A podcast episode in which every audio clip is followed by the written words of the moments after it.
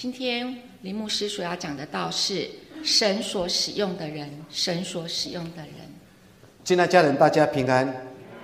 在这寒冷的天气当中，我们彼此祝福说：愿神赐福你，身心灵多健康。我们一起来祷告，亲爱父神，我们相信每时每刻都是你的恩典，也是你的祝福。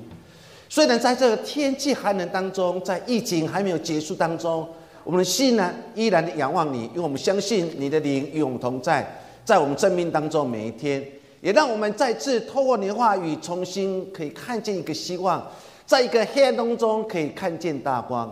耶稣，谢谢你，愿你所赐的平安，在这个寒冷天气当中，祝我们所有的你的家人身心灵都健康。耶稣，我们谢谢你，我们这样祷告，奉耶稣的名，阿门。每个时代。神都会拣选不同的人成为他的帮助，甚至使福音可以广阔。我们重新来看北部历史当中，我们第一个会想到马坚牧师。马坚牧师来到的淡水，开始宣教，然后建立了教会，建立了医院，也建立了所有的教育的制度。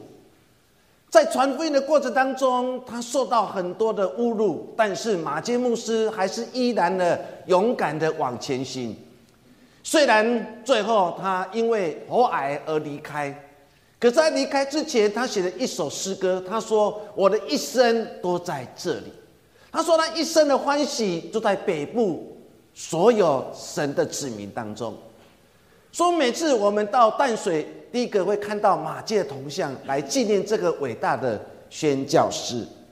我们再来看另外一个在南部的玛雅各牧师，同样的也在南部当中奠立整个宣教基础，也带来医疗跟教育的制度，也让南部的人有机会成为耶稣基督的门徒。在北部当中还有一个很重要的人，就是吴威廉牧师，他建造了整个北部大会的这个基础。他同时也把西方的建筑知识也带入的整个北部，所以早期的很多的教会，包括马街医院，包括淡水的牛津学堂，其实都在吴威廉牧师当中手下所建造的。他也是一个曾经任了两任的神学院的院长，他受到马街牧师的感召，然后离开了自己的故乡，来到淡水承袭马街牧师的宣教甲中。他最后也因为生病而离开世上，他也把他的遗骸也葬在整个淡水的地方。还有一个人就是孙雅各牧师，他跟他牧师娘孙女莲牧师娘，他们带来了医疗，也带来了教育，甚至也把福音传入了当时我们所谓的山地的地区。最后，他把台湾神学院从现在的双联教会的旁边的台地大楼，然后迁移到但现在的阳明山的地方。当我们好好看到这些的人，包括马介牧师、马雅各牧师、吴月年牧师，或是孙雅各牧师，他们都是上帝所重用的人，因为他们知道他们来到了淡水。或是来到南部当中，神都给他们一个非常重要的任务，就是把福音传出去，透过医疗、透过教育、透过建筑，甚至让更多台湾的人有机会能成为耶稣基督的门徒。所以，当我们好好去想想的时候，我们可以看见这些上帝所使用的人，他们往往就是一个不会跟别人计较，他们只听上帝指教的人。当你好好去想这句话当中带给我们很大的提醒，为什么他们所做的会感动当时北部的人，会感动当时南部人，甚至离开了原来的所信的民间宗教而归于耶稣基督？因为他们从这些宣教师的身上当中看见了耶稣。有时候想想，在我们信仰当中最难的一点，那就是人可以从你身上看见耶稣吗？我们身上有基督的影子吗？甚至我们有成为耶稣基督门徒的影子吗？这是成为一个信徒当中我们要学习的。所以，我们看见这些宣教师，他们都是上帝所使用的人。他们在信仰的历练当中，绝对不会跟别人计较或跟别人比较。但是他们只听上帝在他们生命当中的计划，上帝在他们生命当中的指教。亲爱家人，在你跟我的信仰的经历当中，我们却常常活在计较跟比较里面，可是往往我们却不愿意听上帝对你、对我的指教。就如同早期旧约时代的先知，他们受呼召成为先知，到北方的以色列国，到南方的犹大国。可是，当他们把真理传出去的时候，不管是北方的以色列人，南方的犹大人。可是他们往往不听这些先知领受上帝的指教，要对以色列百姓所说话，他们都拒绝的，因为他们活在计较跟比较当中，他们计较上帝恩典，他们在跟别人比较谁比较有钱，别比较有社会地位，可是他们不愿意听上帝在他们生命当中的指教。说，亲爱家人。当我每次在灵修、在读圣经当中，就是我们在学习一件事情，就是我们在听上帝透过他的话语对你的指教。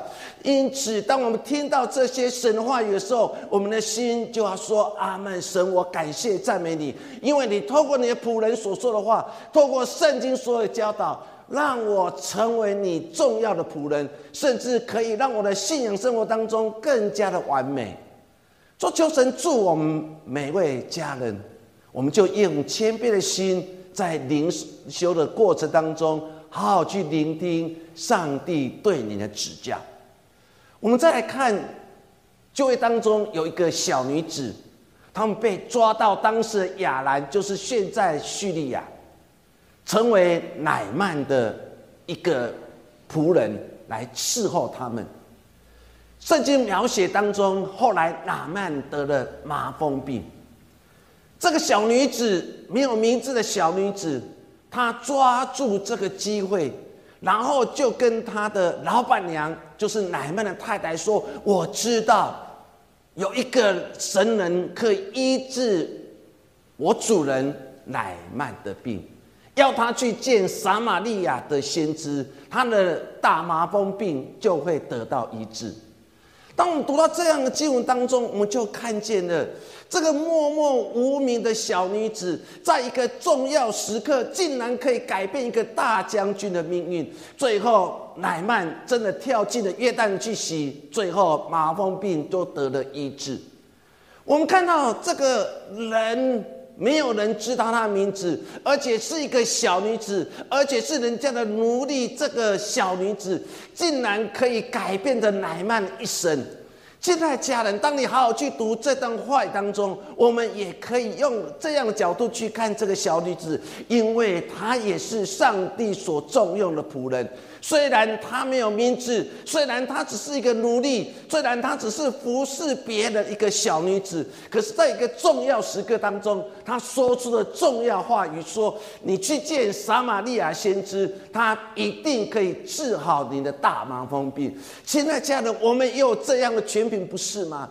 在重要时刻，只要你愿意说出耶稣爱你。你只要说，当你有困难，当你身心灵难过的时候，你需要得到医治的时候，来到神的教会，来见耶稣基督，你的病会得到医治，你身体上所有难处，神会来帮助你。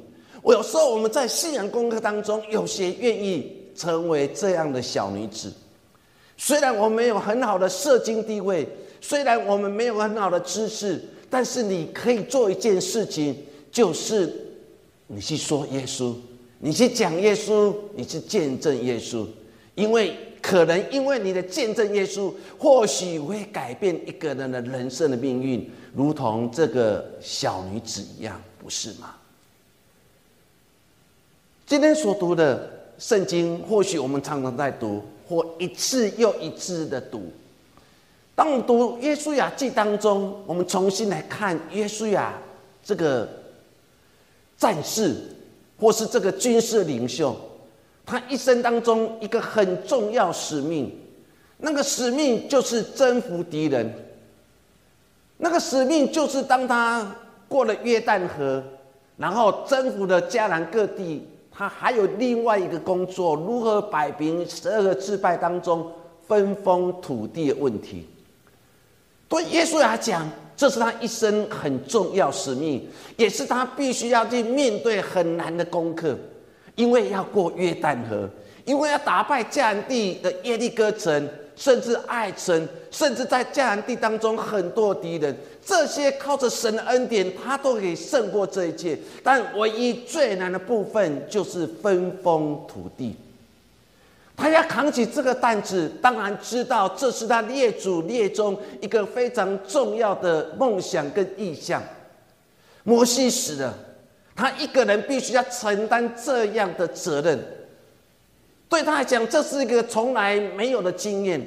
为什么？因为他或许以为他就是一个军事领袖，他或许他不是一个政治领袖，他不像摩西他的老师有这样的权柄和恩高。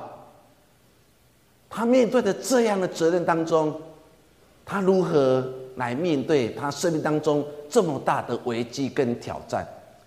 或许透过这样经文当中，我们一起来分享。第一点就是你要对神有信心。一章一节到第三节当中，好去重新来读这段经文。他说：“耶和华的仆人摩西死了以后，耶和华小谕摩西的帮手。”认的儿子约书亚对他说：“我的仆人摩西死了，现在你要起来，和众百姓过这约旦河，往我所要赐给以色列人的地去。凡你们脚掌所踏之地，我都照着我所应许摩西的话赐给你们。”当你读第一节到第三节当中，约书亚他的角色是什么？不过是摩西的帮手，摩西的副手。如今这个主要的舵手已经离开了，这个副手必须要担起这个责任，因为神对耶稣亚说：“你的老师死的已经离开了，你现在是副手，你必须勇敢的承担这样的担子。”圣经描写说：“现在你要起来。”和众百姓过约旦河。当你读这样经文当中的时候，为什么上帝要对耶稣亚说：“你要起来？”为什么上帝要再次对约耶稣亚说：“你要起来？”为什么？因为耶稣亚沮沮丧了。为什么沮丧？因为他过去不过是一个帮手而已，他过去只听老师的教导、神的教导就去行事。如今这个重要的生命当中的导师摩西死了，这个有权柄的摩西死了。现在神竟然跟我讲说：“我的仆人摩西死了。过去你是一个帮手，如今你要勇敢起来。”为什么上帝对约书亚说：“你要起来？”就是因为。约书亚沮丧，所以神才叫他说：“约书亚，你要起来，你不要再沮丧了，你要起来。”为什么神要对约书亚讲说：“你要起来？”因为约书亚失去了希望，他认为他没办法跟他老师一样有这样的权柄，他也认为自己没有办法可以带领这群以色列百姓过约旦河。甚至面对迦南地所有的敌人，还要分封土地。约书亚他认为他没有办法，他没办法继续往前行，所以他只能原地踏步，甚至躺下去、趴下去，因为他失去了希望。不仅如此，他也丧失了意向，他无法清楚思考。神在他生命当中的计划，神在以色列百姓的计划，甚至神要应许给以色列百姓的迦南美地的计划。约书亚他已经失去了意向，他无法去思考了，所以他可能躺在那个地方，趴在那个地方，全身瘫软而无力。就在这个时刻。神再次来到他的生命当中，再次对耶稣亚说：“耶稣亚，你要起来！耶稣亚，你要起来！耶稣亚经验不就是我们的经验不是吗？有时候我们也失去了希望，有时候我们失去了意向，我们对未来已经没有抱持任何一点点的希望了。我们只能在那个地方唉声叹气，我们只能在墙壁当中不断的哭泣。神看到这样的你跟我时候，或许神也会再次来到你生命当中。默默你起来吧，默默的你起来吧，不要在那边唉声叹气的，不要在那边埋怨的，你勇敢的起来吧。就如同我们现在环境当中，好不容易熬过了一年。以为二零二一新的开始，没有想到二零二一第一件事情，那就是变种病毒透过不同的地方来侵蚀人类的生命。或许对每个人来讲，我们又失望了。我们只能一天过了一天，我们已经失去了意向，我们已经跟神之间关系越离越远，因为似乎看不见亮光。我们或许也趴下去了，我们或许也倒了下去了。对耶稣来讲，或许也是如此。所以上帝知道约书亚的软弱，所以一次又再次对他说：“你的仆，我的仆人摩西死了。”你要起来，现在是你的时刻，是你的时代，你要勇敢来承担这样担子。亲爱家人，我们现在所有的问题所在，就是我们可以扛起这个时代上帝给你的责任，给你的任务吗？教会的复兴，就是在于下一代的人可不可以勇敢来承担这样担子。这也是我牧会三十年当中一个很大的反省。我在十一年我就要退休了，七十岁在长老教会要强制退休。我若是可以做到七十岁，我还有十一年时间。那更重要的，谁可以承担这样担子，在福音的战场上面？若是我们常常因为很多事情而跌倒了，而难过了，我们就无法来承担这样神给我们的使命。亲爱家人，虽然今年疫情还没有结束，虽然还有很多的难处，虽然会遇到很多的困难，你跟我都不知道，但唯一知道一件事情，就是我们不能继续在那边唉声叹气。神要再次对我们所有的子民说：起来吧，勇敢的起来吧。约伯，他他一时之间，他失去的他的所有的一切财产，也失去他所有的亲人。在他完全没有任何希望的时候，约伯还保持着他跟神之间非常亲密的关系。约伯记第一章二十一节当中，我们一起来读：我自身出于母胎，也自身归回，赏赐的是耶和华。收取的也是耶和华，耶和华的名是应当称颂的。约伯面对失去一切，约伯或许对人讲已经没有任何希望，因为你的财产没有了，你的妻儿都没有，你现在还一身的病来缠身。后来我们看到朋友来安慰他，竟然不是带来安慰，竟然带来的很多的批评，甚至很多辱骂，认为今天你所遭遇一切就是你得罪了神。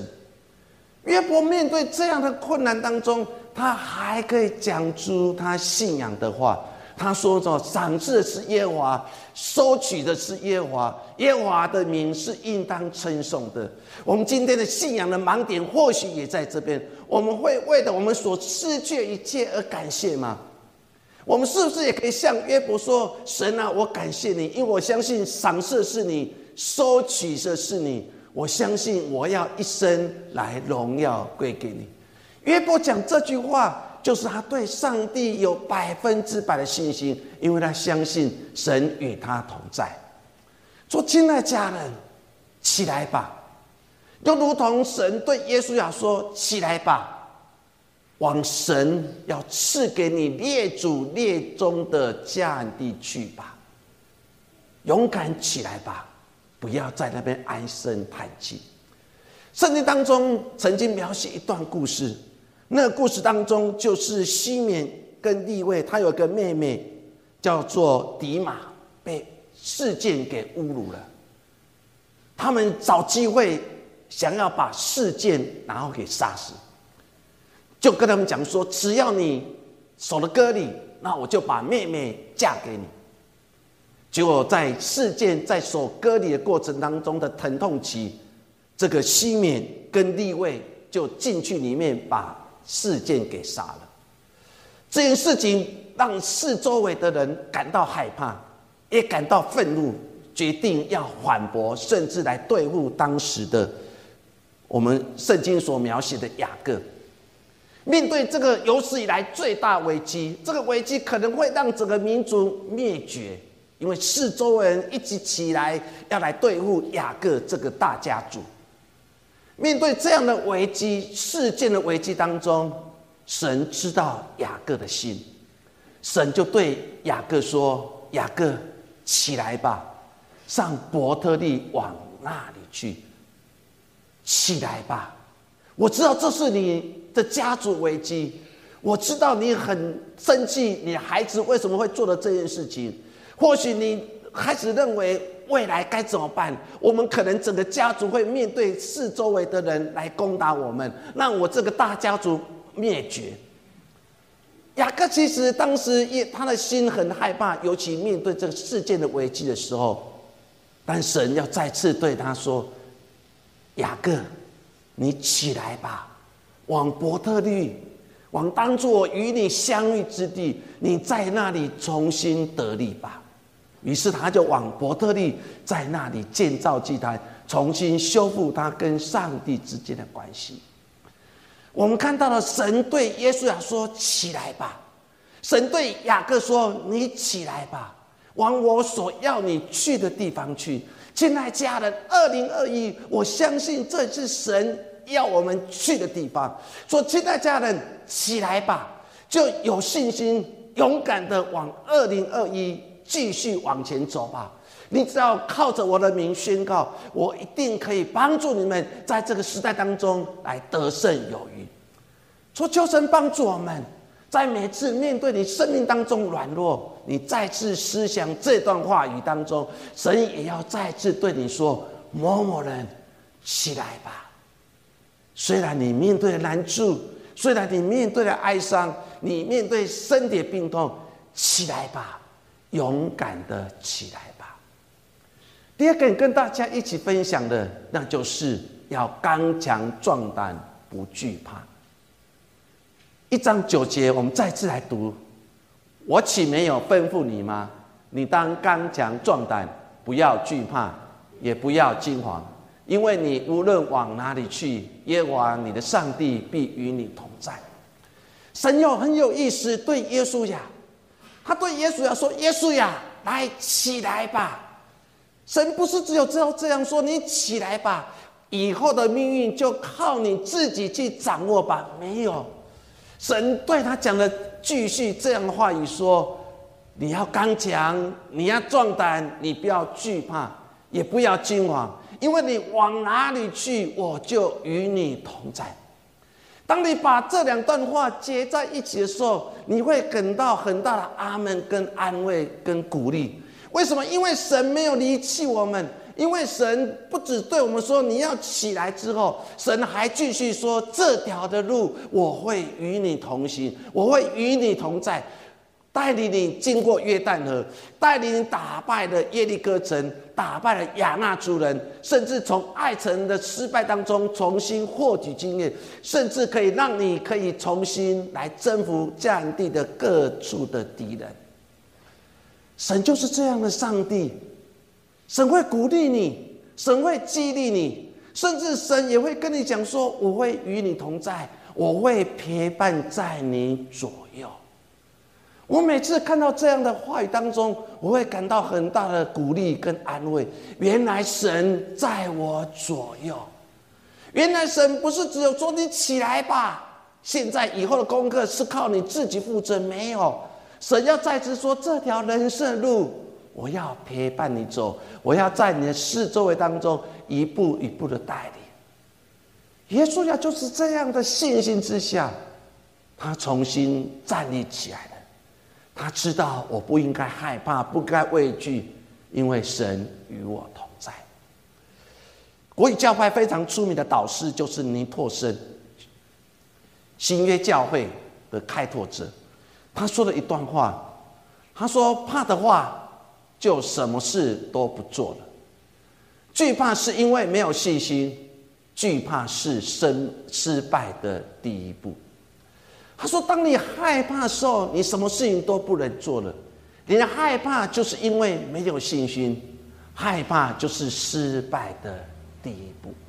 说为什么上帝要一次再一次的对耶稣亚说：不要害怕，不要恐惧，不要惧怕？为什么上帝一而再、再而三的一直对耶稣亚说：不要害怕？因为上帝知道这是一个重要的一段的路，因为要过约旦河。”约旦河泛滥成灾，要过约旦河之后，还有耶利哥城，还有爱城，还有很多的敌人。如果看到这样一连串的战役的时候，一般人都会感觉到害怕。所以神知道了耶稣呀，所以神一而再、再而三对耶稣亚说：“不要害怕，不要恐惧，我与你同在。”你再次思想尼托生这个牧师、这个先知所说的话当中。不也是告诉我们说，惧怕就是我们失败的第一步。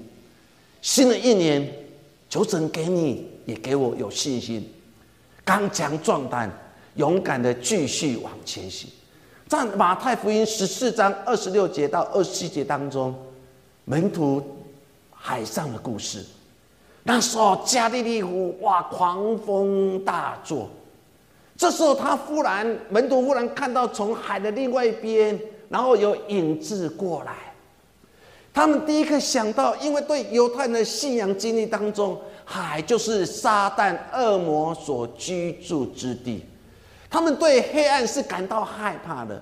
所以，当他们在一个撒旦所聚集的海的深处，他们面对了很多的海浪，甚至狂风巨浪攻击，又看到远远地方。有一个人影走过来了，所以他们下意识当中马上就说鬼了。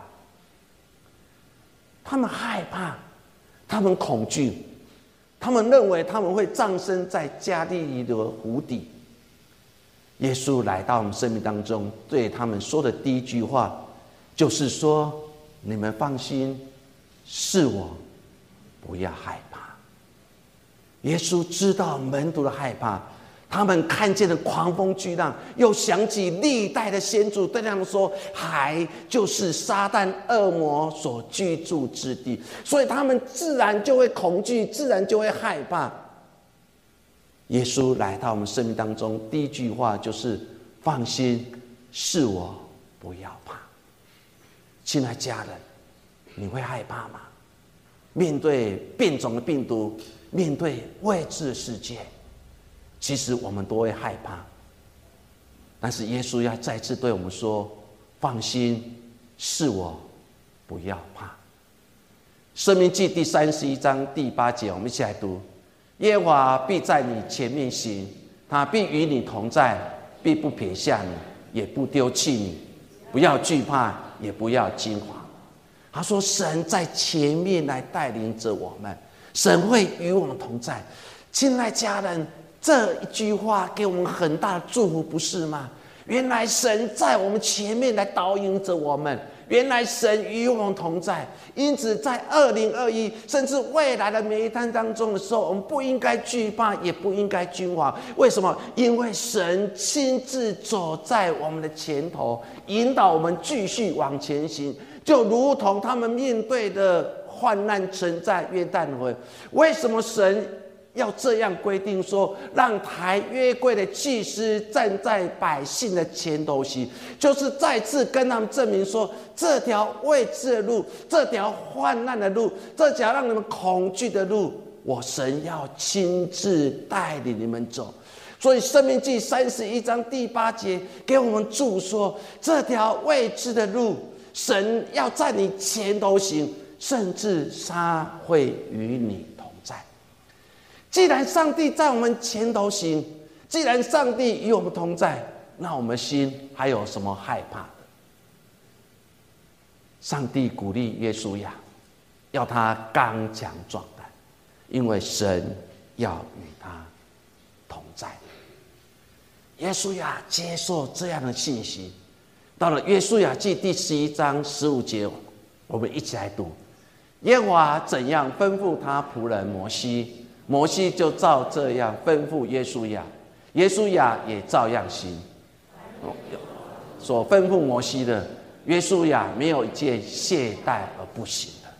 我们看到这句话，耶稣亚。没有一件是懈怠不行的。一说他每一件事情，他都兢兢业业的照神所吩咐他的话，一件一件的去做，没有一件是懈怠而不行的。今天我们领受这样的教导，我们在信仰的历练当中，我们真的有把神的教导放在你我的生命当中，把一切的律律典章，甚至圣经所有话语放在我们生命当中，我们真的懈怠不行吗？我们真的一步一步去做吗？我们真的照神的命令去行吗？或许这是我们所领受功课，在面对新的一年当中。罗马书第十三章第四节，我们一起来读这样的话语一遍来，因为他是神的用人，是与你有益的。你若作恶，就当却当惧怕，因为他不是空空的佩剑，他是神的用人，是深渊的刑罚那作恶的。我们看到了一个真正神的仆人，一个满有上帝恩高的人，神会亲自与他同在。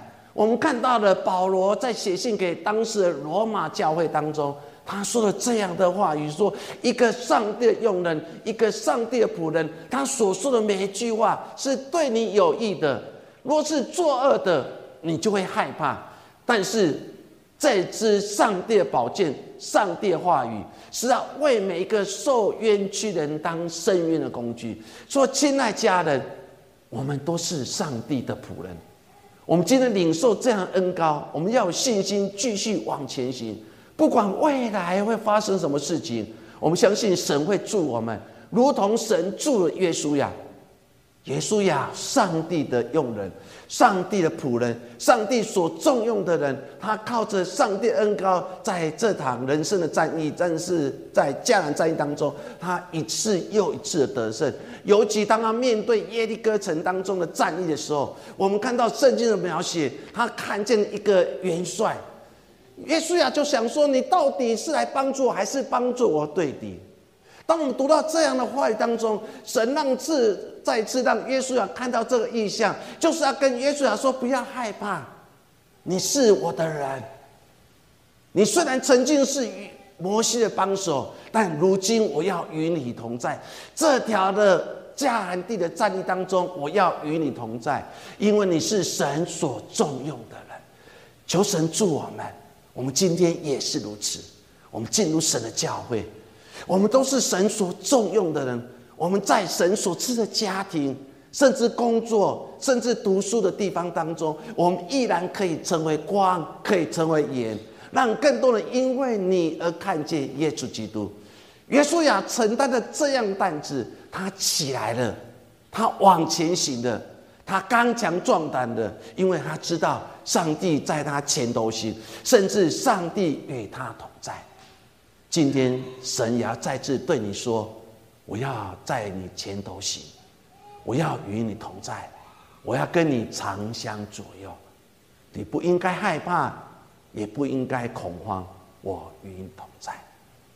求神助我们，让我们也可以跟约书亚一样，有一天我们都成为神重要的人，在这个未知的世界当中，为主打一场美好的仗。”我们一起来做个祷告。